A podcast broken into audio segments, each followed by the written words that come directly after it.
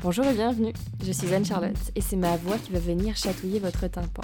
Vous écoutez Nice to Hear You, une conversation que j'anime un vendredi sur deux avec des artistes, créateurs, créatrices, entrepreneurs, entrepreneuses et autres humains, humaines sympas, au cours de laquelle nous allons pouvoir aborder des sujets légers ou de société et mettre en lumière les idées et les projets des gens qui nous inspirent, le tout articulé autour d'une thématique unique qui se réinvente à chaque nouvelle émission.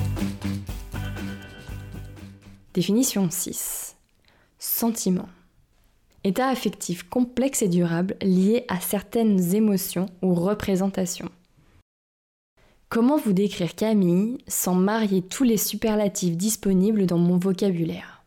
Camille, c'est pour moi une âme vagabonde qui laisse paître son imagination dans tous les champs du possible et qui utilise les foulards qu'elle crée comme toile éternelle pour laisser jaillir de ces objets si particuliers un volcan de sentiments. Et c'est de ça dont il est question dans cette émission. D'émotions, de chair de poule, de larmes à l'œil, de cœur qui bat trop vite. Au travers de sa marque de foulards et accessoires de tête Chandor, c'est une histoire douce et tendre que Camille Foss essaye de nous raconter. Le tout assaisonné à l'art contemporain. Et moi, j'aime accueillir micro déployé, cet incroyable mélange. Je tiens d'avance à m'excuser pour la qualité du son, qui n'est pas à la hauteur des derniers épisodes, et qui ne vient pas vraiment rendre justice au bonheur qui danse dans la voix de mon invité. J'espère que malgré tout, vous prendrez plaisir à découvrir ou redécouvrir cette créatrice de talent. Avec Camille, on a parlé de mondes imaginaires, de Bauhaus et de salles de bain. Très bonne écoute.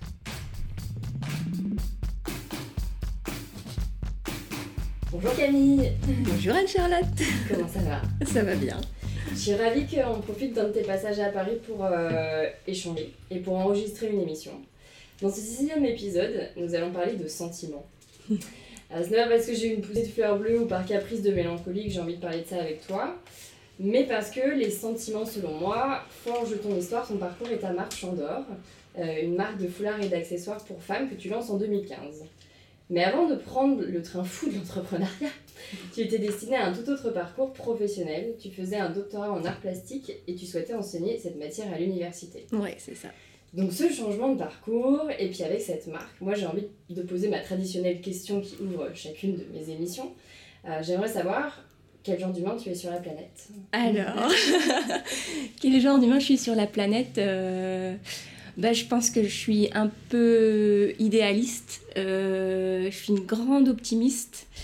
C'est vraiment un peu les deux moteurs pour moi, l'idéalisme et, et, l'optimisme. Et puis, bah, je, je pense que c'est ceux qui définissent peut-être le mieux euh, euh, qui je suis. euh, c'était peut-être les, les enseignants que j'ai pu avoir aussi euh, quand j'étais petite. Souvent sur mes bulletins, c'était marqué bon. elle n'est pas forcément euh, très très concentrée, mais elle a un imaginaire intéressant. C'était souvent ça, c'était sur les bulletins. C'était voilà mon imaginaire à chaque fois qui, qui, euh, qui ressortait en fait.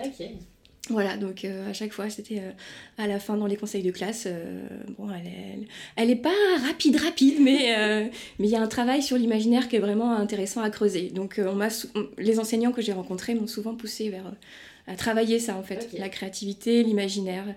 Donc peut-être que je suis une humaine sur une autre planète en fait, ma planète à moi. Ok. Euh, c'est cool parce que du coup aujourd'hui c'est vrai que ça s'exprime aussi euh, beaucoup dans ta marque. Hum, ouais. Euh, et donc avant de revenir, enfin j'aimerais qu'on revienne au contraire sur le, le sujet de ce, ce podcast qui est le sentiment, qui en philosophie se définit comme tout ce que nous ressentons, que ce soit de faible intensité ou des passions d'intensité plus forte, ainsi que les inclinaisons générales de l'homme. Et une morale du sentiment s'oppose donc à une morale rationnelle qui préconise d'agir par principe, que soit le sentiment que nous ressentons. Alors du coup, tu l'as déjà un petit peu évoqué aujourd'hui, mais j'aimerais qu'on y revienne un peu plus en détail. Euh, Est-ce que tu te rappelles, donc au-delà de, de ce que tes professeurs pouvaient dire de toi, euh, de l'enfant que tu étais plus petite? Est-ce que tu étais plutôt raison, plutôt passion, un peu des deux? Et est-ce que ça a beaucoup évolué avec le temps? Ouais, c'est une super question ça. Euh, j'étais pas du tout dans la raison. Euh, j'étais, j'étais poussée et uniquement par la passion, je crois. Je pouvais passer des heures et des heures à, dessiner quand j'étais petite, en fait, à créer des, mondes imaginaires. Donc, je créais des histoires avec des personnages, mais qui avaient une vie sur une année complète, en fait, avec des, avec des épisodes. Ils avaient une garde-robe complète, voilà, ils avaient des frères et des sœurs, la famille qui grandissait. Donc euh, j'étais voilà un peu euh, vraiment dans la passion de, de la création et mm. de, de, créer des histoires depuis toute petite. et donc jamais euh, le côté pratique ou enfin ça c'est pas des trucs euh... Euh, non. Non je me remets un peu là-dedans donc c'est rassurant trouver un être humain comme moi. Où j'ai toujours une logique euh, à part ouais à part défier toute concurrence en maths je pense que mes profs pensaient que je faisais exprès mais non je, j'avais juste pour aller d'un point A à un point B moi j'allais par Z Y ah mais, mais c'est exactement mon histoire c'est mais les professeurs de maths me disaient tu arrives quand même à la bonne euh, mm. réponse, mais par un cheminement, moi, il fallait que je me raconte une histoire pour arriver à ça. Donc euh, oui, alors si le feu rouge passe euh, en 15 minutes, mais en fait, il se passe tout ça en 15 minutes. Mais au final, voilà, j'étais lente, mais j'arrivais quand même à la bonne réponse. donc aujourd'hui, tu as une marque de foulards et d'accessoires, comme je le disais plus tôt. Mais en fait, c'est une marque qui, selon moi, implique des sentiments et des sens. parce que la vue, avec les couleurs et les formes que tu crées, sur tout ce qui va être euh, les motifs sur tes produits. Le toucher aussi avec les matières que tu prends soin de choisir euh, et que tu fais fabriquer en France et en Europe, parce que ça c'était quelque chose qui était très cher. Mm. Et aussi l'odorat, mm. parce que chacun des objets va prendre l'empreinte laissée par son propriétaire. Et donc ça en fait tout ça un peu des objets précieux. Et donc au-delà d'un accessoire esthétique, tu souhaites un accessoire pratique qui procure un sentiment, je pense, de satisfaction et de bien-être aux femmes qui les portent. Euh, est-ce que tu peux partager avec nous un peu l'idée, le constat, le sentiment enfin, En fait, le cheminement qui t'a amené un jour à te dire euh, Ok, euh, je vais faire des accessoires? Alors d'abord, c'est pas n'importe quel accessoire, c'est vrai que c'est le foulard. Donc c'est le foulard, ça enveloppe le corps, ça réchauffe, ça réconforte. Mhm. et puis en plus, la manière dont je suis arrivée à, créer les, cet accessoire-là en particulier, c'est aussi par mon histoire familiale et sentimentale, puisque ça concernait ma maman. Euh, je me suis dit, qu'il y avait quelque chose à faire euh, dans la création de cet accessoire en la regardant quand elle, avait, elle a été euh, touchée par le cancer du sein en 2014, non 2013. Et, et donc la première chimio a fait ses effets, elle a perdu ses cheveux assez rapidement, puis là, la perruque ça lui correspondait pas du tout. moi j'aimais pas non plus la voir avec la perruque, je trouvais que ça, ça lui ressemblait pas, c'était très étrange, mmh. on a l'impression vraiment qu'elle se déguisait. Et donc, elle, elle, euh, elle, a commencé à porter des foulards, à nouer des foulards euh, sur sa tête tous les jours. Et moi, j'avais beaucoup de plaisir à lui trouver euh, des beaux foulards, des beaux accessoires mm. avec des belles couleurs pour qu'elle elle puisse assortir son foulard à ses tenues. Et, et, en fait, elle avait beaucoup, beaucoup de compliments à ce moment-là. et puis, c'est un accessoire qui lui a permis de continuer à vivre malgré la maladie, à sortir, mm. à s'accepter, à, voilà. Donc, euh, donc c'est, c'est à vraiment cette période-là que, j'ai eu envie ça, de. Ça a été le noyau en fait. Euh, et autour de ça, après, j'imagine que tu as fait peut-être des recherches ou au-delà de ça, peut-être toi aussi en tant que consommatrice, tu étais peut-être aussi frustrée qu'il n'y avait pas des, des, choses colorées. Ouais. C'est vrai que c'est quand même quelque chose qui caractérise ta marque, c'est que c'est très coloré, très pop, très joyeux. Oui, euh, bah en fait, je me suis vite rendu compte que c'était un accessoire qui n'était pas revisité tellement que mmh. c'était. C'était un accessoire qu'on avait laissé un peu euh, vieillir. Donc il y avait euh, évidemment la grande marque que tout le monde connaît, euh, Hermès, mais qui a, une, qui a quand même une image. Pour, pour moi, ça me, ça m'évoque mm. une époque un peu passée. Et jamais j'aurais l'idée de, de, de, me dire que c'est pour moi. Mm. voilà, mais je suis très admirative de cette, cette entreprise et j'aime beaucoup ce qu'ils font, mais c'est pas moi et c'est pas ma génération et ça ressemble pas forcément à toutes les femmes non plus. Donc en cherchant, euh, c'est vrai que j'ai pas j'ai pas trouvé beaucoup de marques qui, qui avaient mm. qui s'étaient accaparées de cet accessoire là. Donc oui, effectivement, il y avait un, quelque chose à faire euh, surtout par rapport à au support que ça représente, euh, le carré de soie, c'est moi je, viens de je viens du milieu des arts plastiques, donc c'est un, un, support qui est vraiment excellent pour. Une veste en fait, non? C'est comme une toile. Voilà, exactement. On peut vraiment euh, faire ce qu'on veut, euh, surtout avec maintenant les l'impression numérique. Euh, donc c'est un support qui est vraiment excellent pour la, créativité. Et justement, en parlant de créativité, est-ce que tu te rappelles un peu le processus créatif? Est-ce qu'au début c'était un peu des gribouillis sur un cahier? Ou est-ce que tout de suite tu as su par quel bout prendre Enfin voilà, parce que c'est vrai quand on se lance dans une marque, même si tu avais une appétence, enfin, depuis petite, on l'a bien compris, pour raconter des histoires, créer quelque chose, comment en fait, toi, ça s'est matérialisé tout ça? Euh, bah, difficilement au début parce que je me suis sentie quand même, malgré euh, le fait que je vienne d'études euh, artistiques, j'étais un peu perdue parce que c'était quand même le monde de la mode et c'est mm. autre chose que le monde de l'art. Il y a aussi tout ce qui est le monde du stylisme et de la couture qui pour moi n'était pas forcément à ma portée. Donc je me suis, j'ai commencé par contacter quelqu'un qui était dans ce milieu-là pour m'accompagner. Euh, et, pour, euh, qu'elle puisse un peu m'intégrer en fait à ce milieu-là, que je puisse comprendre le circuit. D'abord, j'ai eu besoin de maîtriser vraiment le circuit, les étapes, bah, comment, on, rencontre les fabricants, euh, comment ça se passe, toute la chaîne en fait qui est assez euh, trouble enfin, quand, euh, quand on n'est pas dans ce milieu. C'est assez opaque comme. Euh, oui. C'est qu'il y a peu de transparence de la part des marques qui expliquent. Enfin, il n'y a pas trop de pédagogie en fait, je pense, à ce niveau-là. Oui, et puis c'est très secret. Les fabricants, on ne se transmet pas les noms. donc c'est quand même compliqué. Ouais, ouais, c'est vraiment. c'est spécial. Donc du coup, j'ai vraiment eu besoin de, de, faire appel à cette personne pour, pour m'intégrer, pour bien comprendre tout ça. Mm. Lancer sa marque ou mener à bien un projet, c'est signer pour un roller coaster d'émotions permanent. Euh, toi, les émotions qui t'habitent et t'accompagnent dans cette aventure, euh, est-ce que tu, tu, saurais nous en dire quelques-unes euh, vraiment marquantes Ouais. c'est alors, ce qui est marrant, c'est que moi j'ai lancé la marque et je suis tombée enceinte tout de suite en, fait. Donc j'ai eu deux grossesses, une double grossesse. Euh, vraiment, c'était euh, c'était euh, c'était particulier. Ouais, vrai. Et j'ai accouché au mois de mai. J'ai lancé la, la, marque deux mois avant, avant d'accoucher. Donc vraiment, j'ai eu un double accouchement.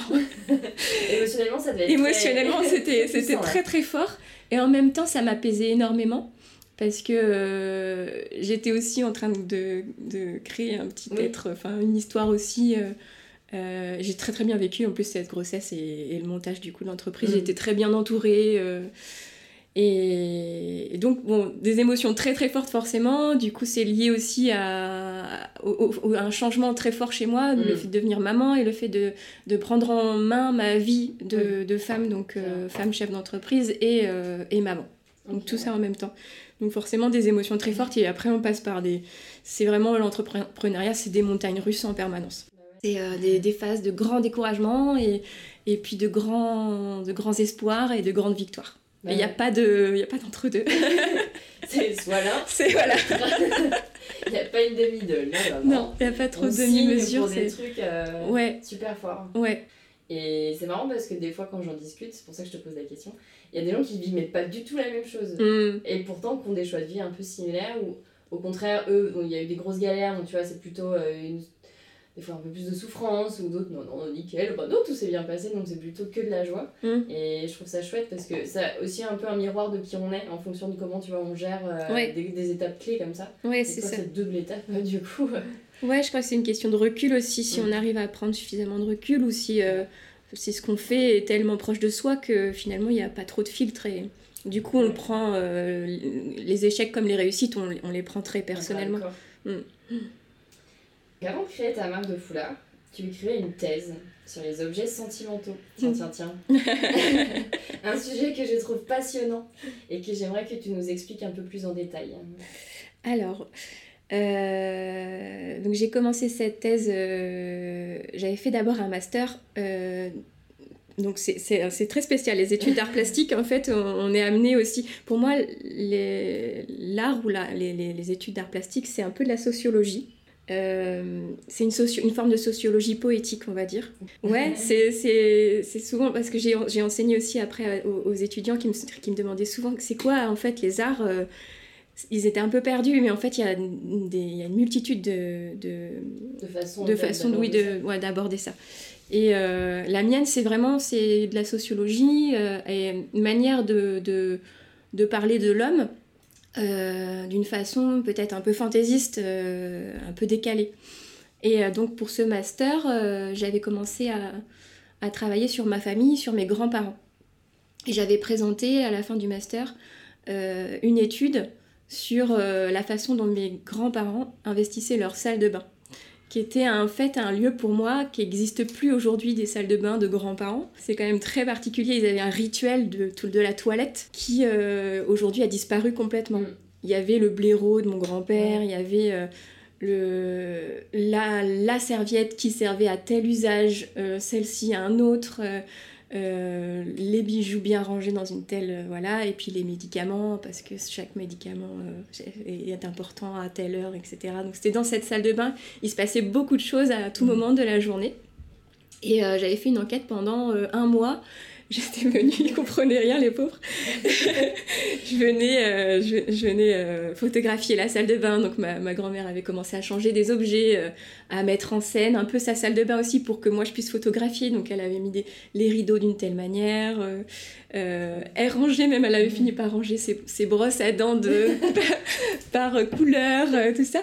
Et en fait, ça, m'intéressait énormément le fait qu'on puisse, que quelqu'un, donc sa petite fille aussi, il y a un attachement encore fort aussi, euh, qui vient euh, s'immiscer dans un lieu intime comme ça, comment est-ce qu'elle peut donner à voir les, objets en fait, mhm. qui sont très intimes, les objets de la salle de bain.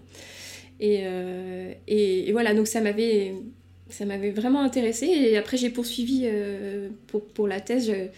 pour ma thèse, j'avais continué à travailler sur les objets de mon grand-père après qui restait après son départ, après la mort. Et j'avais fait un livre et chaque, chaque objet que j'avais pu photographier, m'évoquait un souvenir.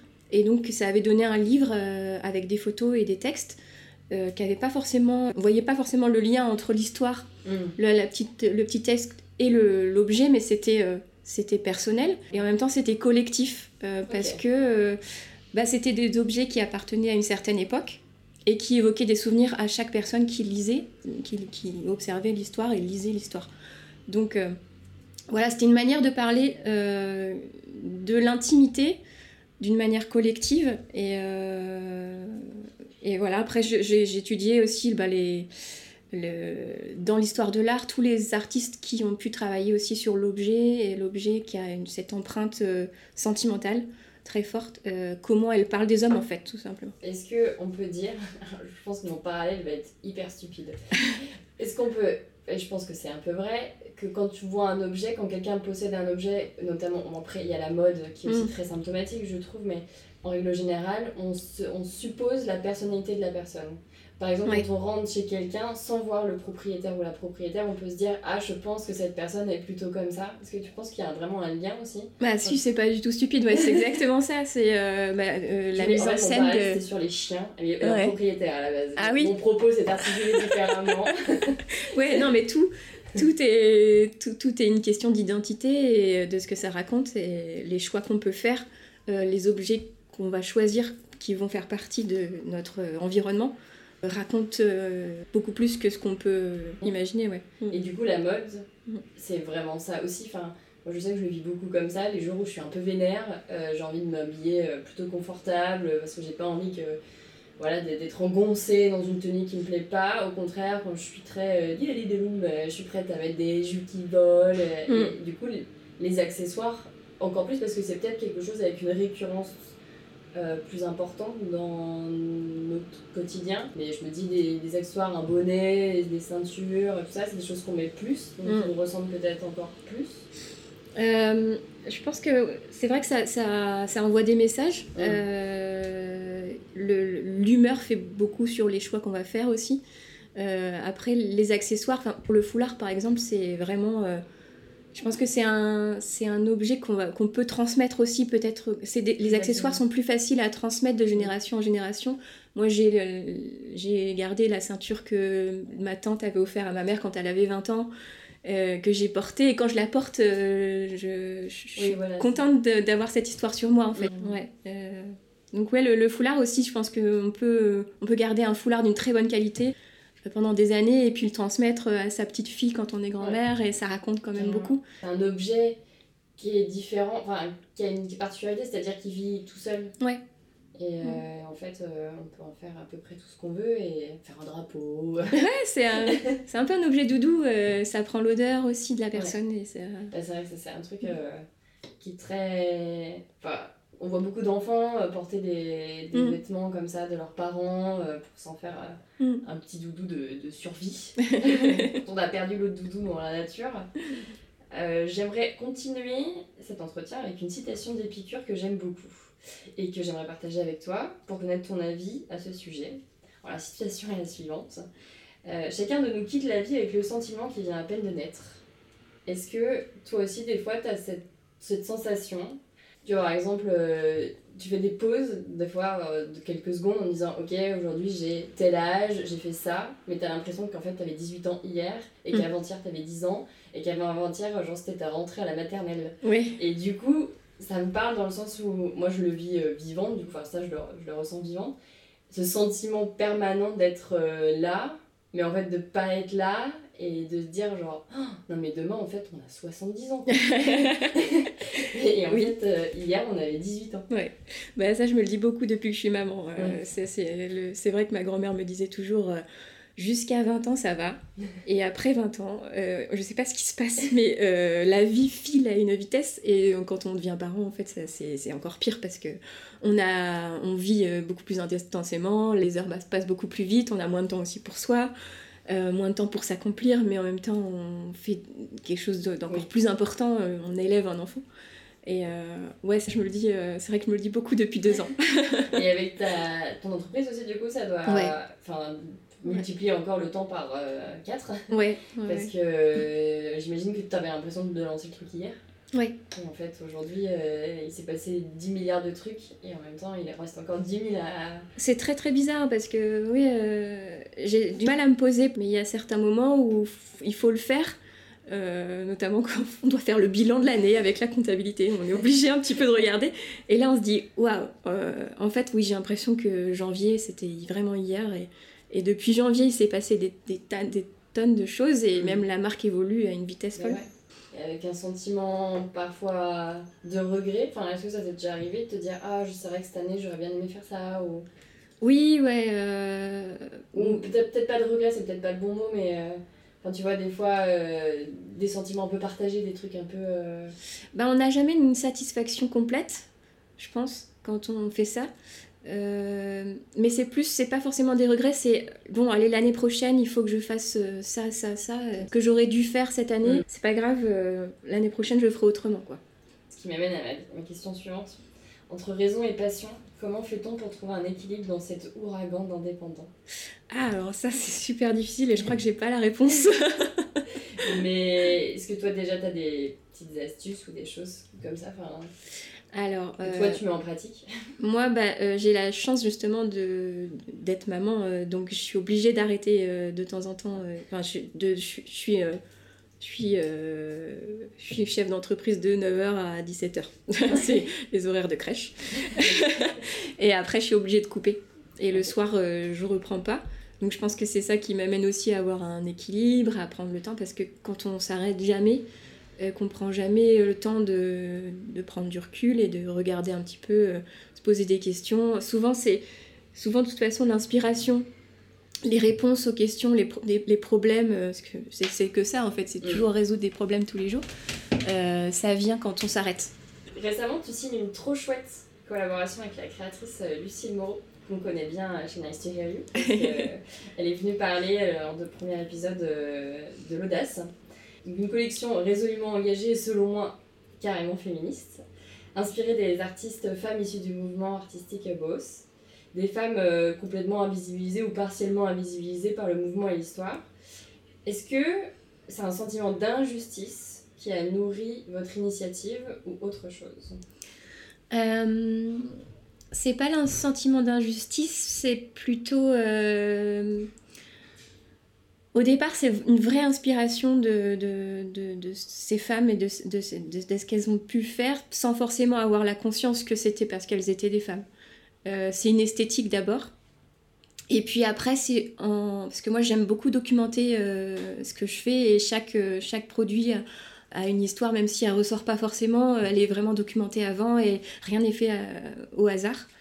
Et donc, c'est un peu dans un second temps que j'ai fait des recherches sur ce que vraiment ce mouvement-là, les femmes à, cette époque-là, donc c'était les années, euh, l'avant-guerre euh, en Allemagne, les années 20, les années 30. Et une école qui a une, la première école qui a ouvert l'école du Bauhaus, mm. qui était ouverte à tous, mais malgré tout, les femmes n'avaient accès qu'à un seul atelier, c'était l'atelier textile. Mm. Donc voilà, forcément. Et, euh, et, ces femmes-là, on, a choisi de parler de cinq femmes et il y en a d'autres, euh, se sont toutes battues pour euh, casser ce, cette injustice-là et pouvoir accéder à l'atelier architecture, à l'atelier du métal, à l'atelier du bois et à faire des choses exceptionnelles. Il, il y a une des femmes notamment qui, qui, est devenue la meilleure designer industrielle, la première femme designer industrielle, qui a marqué vraiment le XXe siècle de son style.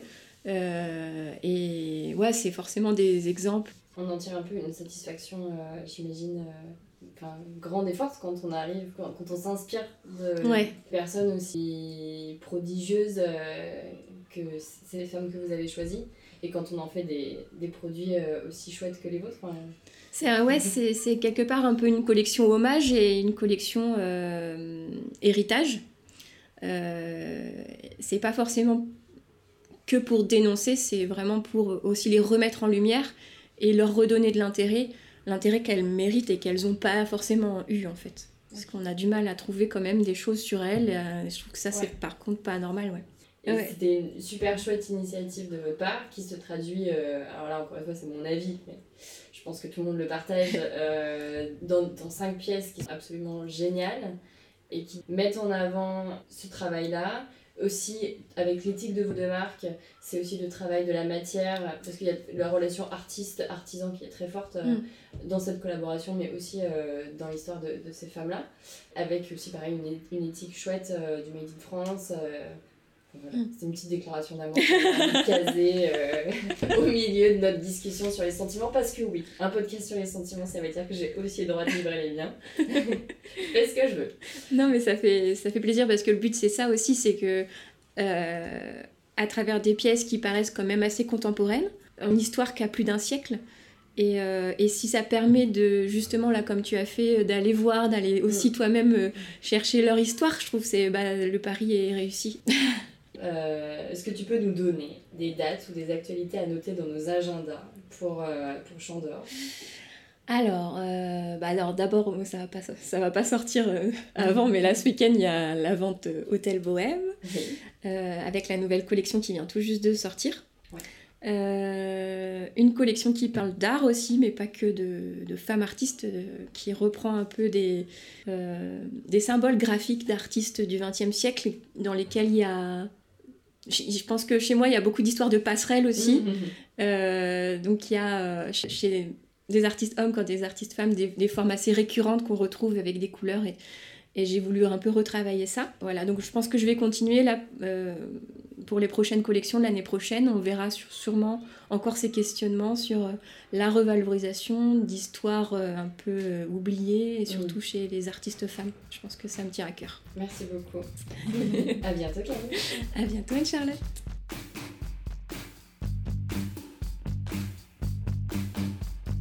Merci à Camille d'avoir accepté mon invitation pour cette sixième émission.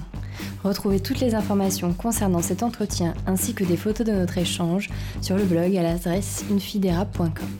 Pour découvrir les créations de Camille, rendez-vous sur Facebook ou Instagram at Chandor Collection ou sur son e-shop www.chandor.fr. Si vous aimez cette émission, dites-le nous sur les réseaux sociaux, à une ou avec des étoiles sur iTunes et partagez l'info dans l'oreille d'un ou d'une amie. Des énormes kisses et à très vite.